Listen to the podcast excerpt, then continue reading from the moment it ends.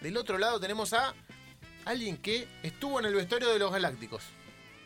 Nada más te voy a decir. Bueno, trancu. Del otro lado está Albano Bizarri. ¿Cómo estás, Albano? Javier Lanza, Romina Sánchez te saludan. ¿Qué tal? Muy buenas tardes. ¿Cómo estás? ¿Dónde te encontramos? Bueno, ahora mismo estoy en, en España, Bien. en Valladolid. Eh, bueno, hasta el año pasado estaba en Italia, pero bueno, me vine un tiempo para España. eh, y bueno, me- yo me retiré hace, hace poco tiempo. eh, y bueno, estuve un poco viajando, disfrutando del tiempo y, y ahora, bueno, intentando saber un poco qué, qué voy a hacer, ¿no?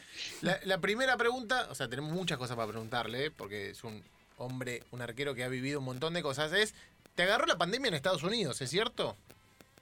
Sí, sí, nosotros estábamos allá, eh, eh, bueno, justo hace un año, más o menos, un año y poco tiempo, y bueno, eh, es un poco complicado para volver y todo ese tipo de cosas, porque bueno, porque hay miles de problemas que se meten en el medio cuando pasan estas cosas, ¿no? Eh, y te hace ver un poco la realidad de, bueno, de- de un montón de gente que seguramente se ha quedado por ahí eh, sin bueno sin, sin muchos recursos que tampoco es fácil no para la gente normal y bueno pero bueno nosotros pudimos volver a Italia que es donde yo residía el año pasado y, y bueno por suerte todo bien Romy.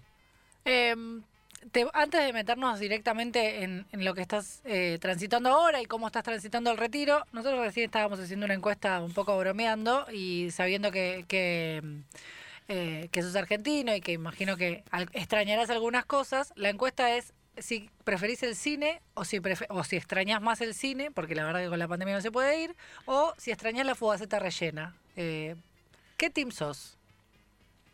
no no eh, eh, si la fugaceta rellena bueno depende con quién. O sea, el cine uno puede después el cine o sea la fugaceta rellena se puede ir con amigos o sea las comidas en líneas generales son son son son ricas son todo pero bueno depende siempre con quién estés no Eh, al, ci- al cine podés ir incluso solo, Bien. tampoco pasa nada, bien, como si vieras una película en tu casa. bien.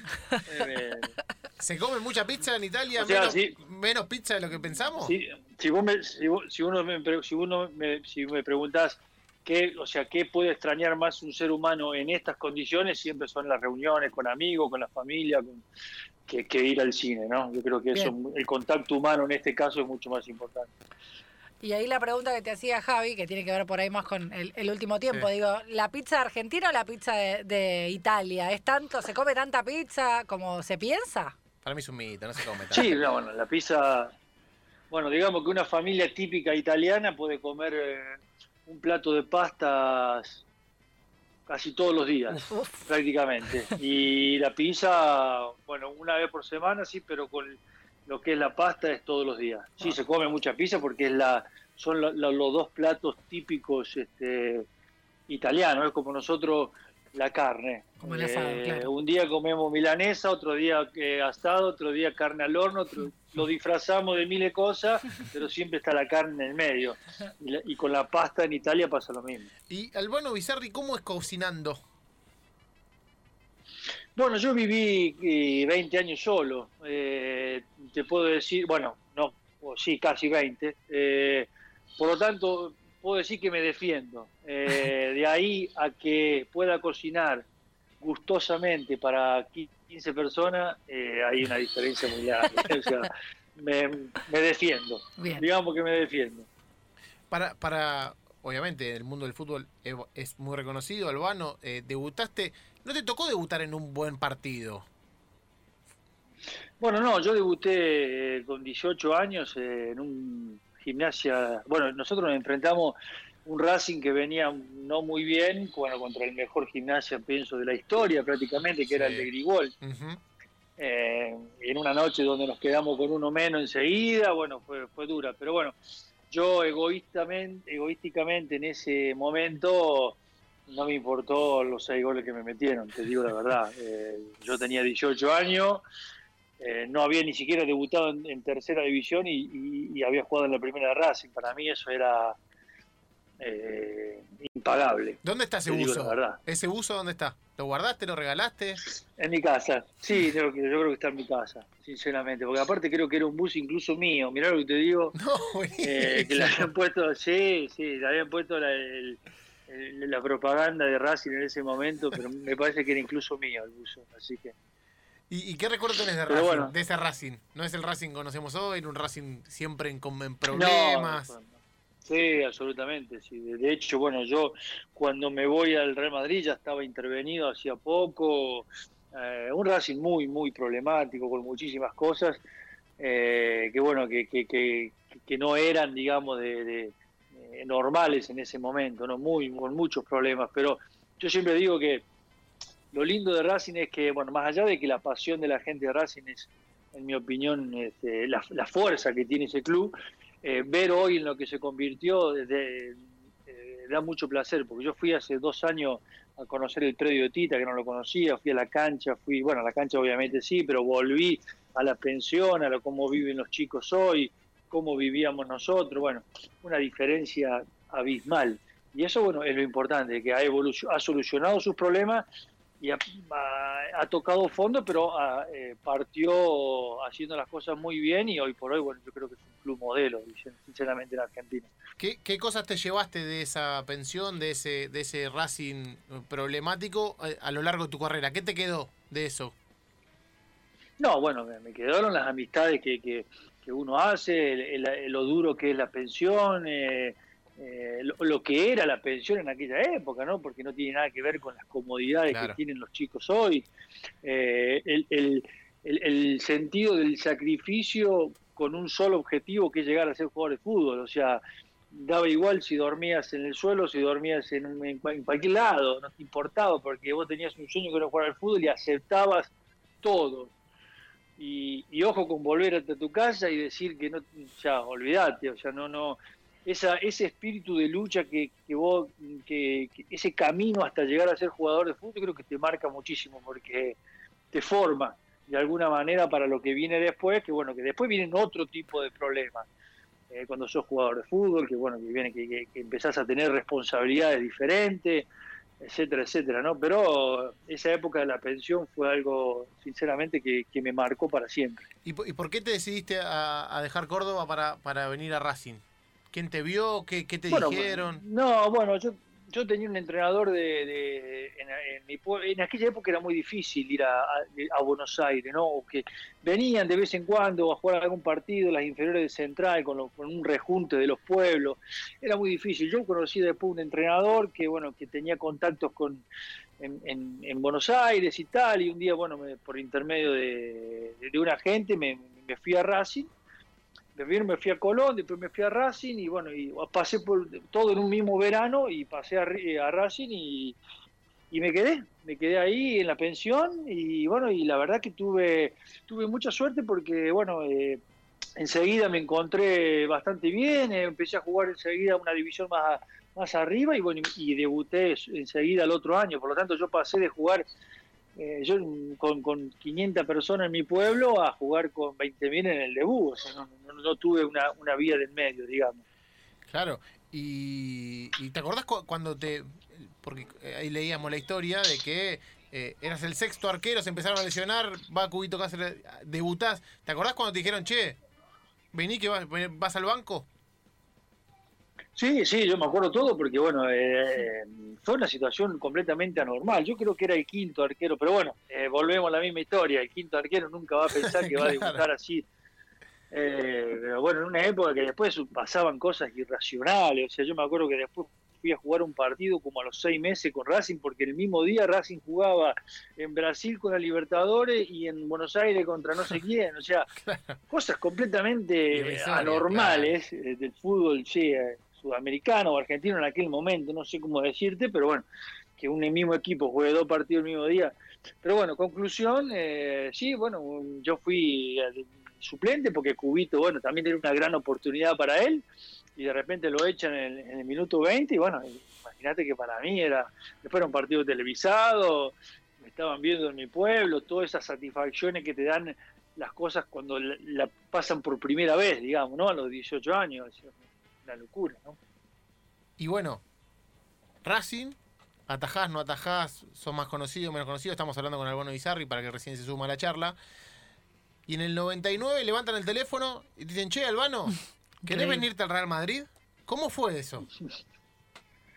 No, bueno, yo eh, te digo la verdad, yo algo sabía porque, bueno, eh, Capa, que, estaba de entrenador de Racing, eh, él me había dicho a mí que, bueno, que algo habían preguntado, etcétera, etcétera. Pero bueno, no, no, no había nada, era un momento donde también, bueno, se hablaba de que yo podía ir a la selección, bueno, te llegan todas estas, estas, estas lindas noticias y cuando vos sos joven a lo mejor tampoco tenés la magnitud de, las noticias que, que, recibís. Pero bueno, yo estaba en, mi casa comiendo un asado, me parece, con mis amigos, no sé qué, y bueno, en aquella época ni siquiera había teléfonos celulares, yo no lo tenía, no es que no lo había.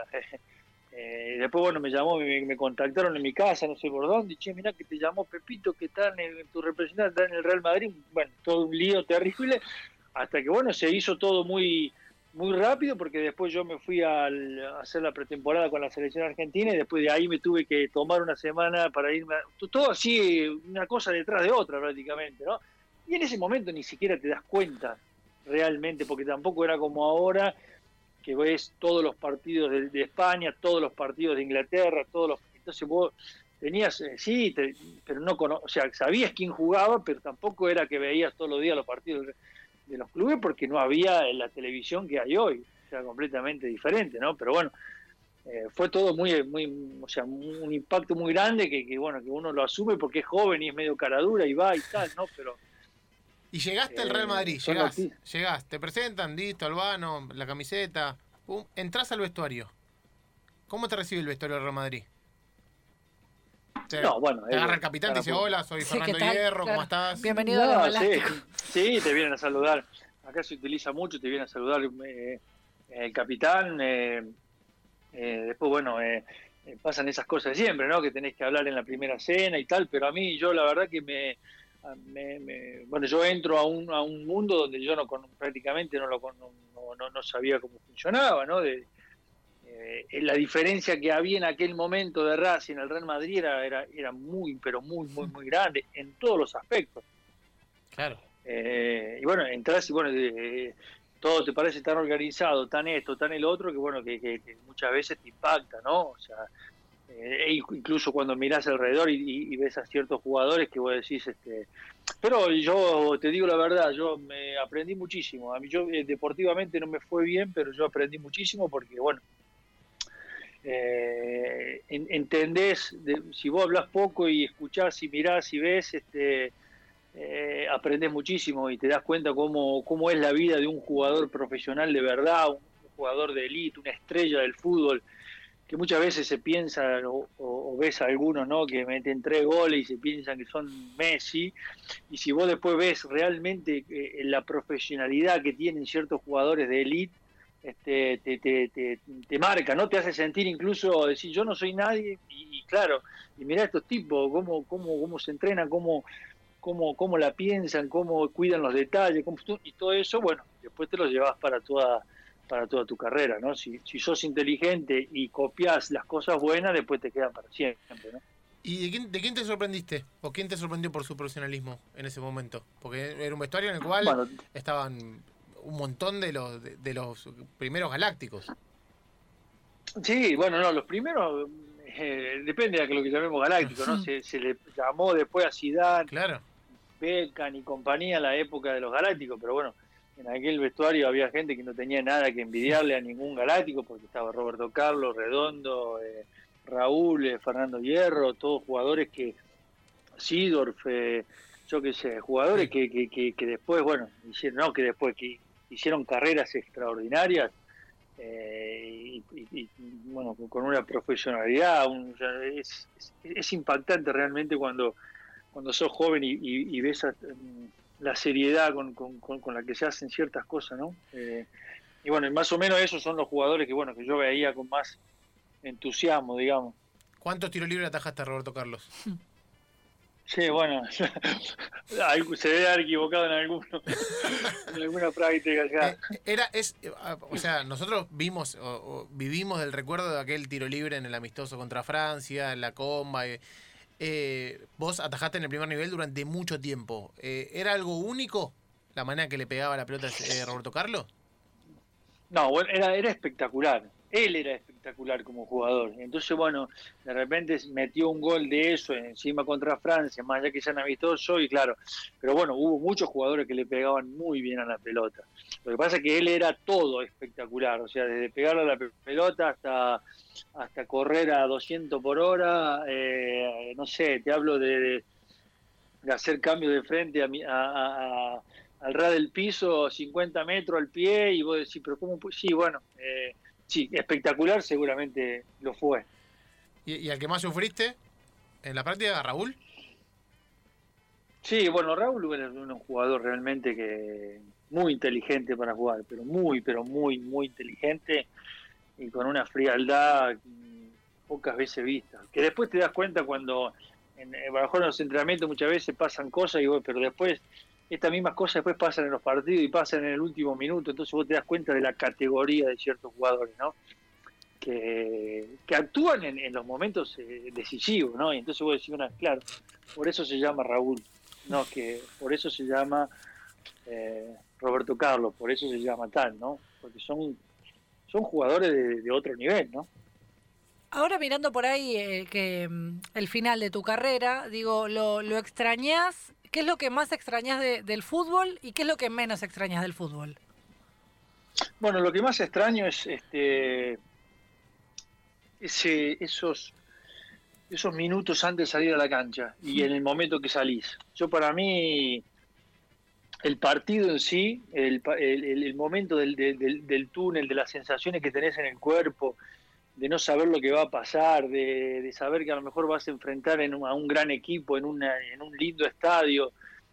Eh, esa sensación de, decir cómo me gusta estar acá es lo que, me, lo, que extraño, eh, sinceramente, lo que más extraño. Eh, de hecho, yo desde que me retiré dejé de jugar un de, mirar un poco fútbol, porque bueno, un poco también para alejarme un poquito, no tener que estar, viste, muchas veces uno de después empieza a mirar y empieza a, extrañar demasiado y eso te pone mal y tal y bueno. Y lo que menos extraño, bueno, es difícil, hay muchas cosas en el fútbol que, que no son lindas, ¿no? Eh, eh, eh, muchas, muchas veces la intervención de los hinchas en, determinados, en determinadas cosas, este, el ambiente del fútbol, el que hoy sos un fenómeno y mañana sos un ignorante de cuarta. Bueno, hay, hay muchas cosas que no son lindas, pero que al final tenés que convivir con ellas. Y antes te adaptás, mejor es. Eh, no es fácil porque siempre va a haber alguien que te va, te va a sacar la cabeza, ¿no? Pero eh, el fútbol es eso. Eh, y no va a cambiar. Es emoción y es tristeza y es el hincha que no jugó nunca y, y, te dice o te insulta y eres el otro hincha que sí, que sabe de fútbol y, te, y bueno, y es el otro hincha que, que, que, que, se mata para pagar la entrada y indagarte a ver y es el entrenador que te quiere y que no te quiere y es, y es todo una... Eh, es el periodista que a lo mejor te gusta o no te gusta o te critica o no te critica, pero bueno, el fútbol es todo eso. Si vos querés jugar al fútbol tenés que aguantar y soportar y adaptarte a todo ese tipo de cosas, porque no hay trabajo en el mundo que sea todo lindo. Y el fútbol, más allá de todo lo que la gente puede decir, que el fútbol es un trabajo para la mayoría de los jugadores. Para muchos les sobra y es una simple diversión, pero el fútbol es un trabajo eh, importante donde se requiere muchísima responsabilidad. ¿Y, qué se viene en el futuro de, Albano Bizarri? ¿Estuviste estudiando inglés? ¿Qué, ¿Dónde te ves? Sí, bueno, no, bueno, te digo la verdad, yo me tomé un tiempo para, bueno, para entender un poco qué, me gustaba. Eh, no es fácil tampoco cuando venís de muchos, de muchos años, de toda la vida, de los fines de semana fuera de tu casa y tal. Bueno, eh, yo tengo mis, hijos, mi hijo que es chiquito y bueno, y me tomé un tiempo para estar con mi familia y después este, ver. Pero bueno, con esto del coronavirus, lockdown, que sí, que se puede ir al curso, que no se puede ir al curso, bueno, no empecé ningún curso tampoco y, no sé si, si voy a seguir ligado al fútbol, sinceramente. no Porque bueno, después pasan otras cosas, hay otras inquietudes y no, no la tengo muy clara. Sinceramente tampoco quiero empezar a, a ser entrenador y, y, después no, que no quiero, que no me gusta, que no sé qué. No, no sé. La respuesta, la realidad es no sé. Bien.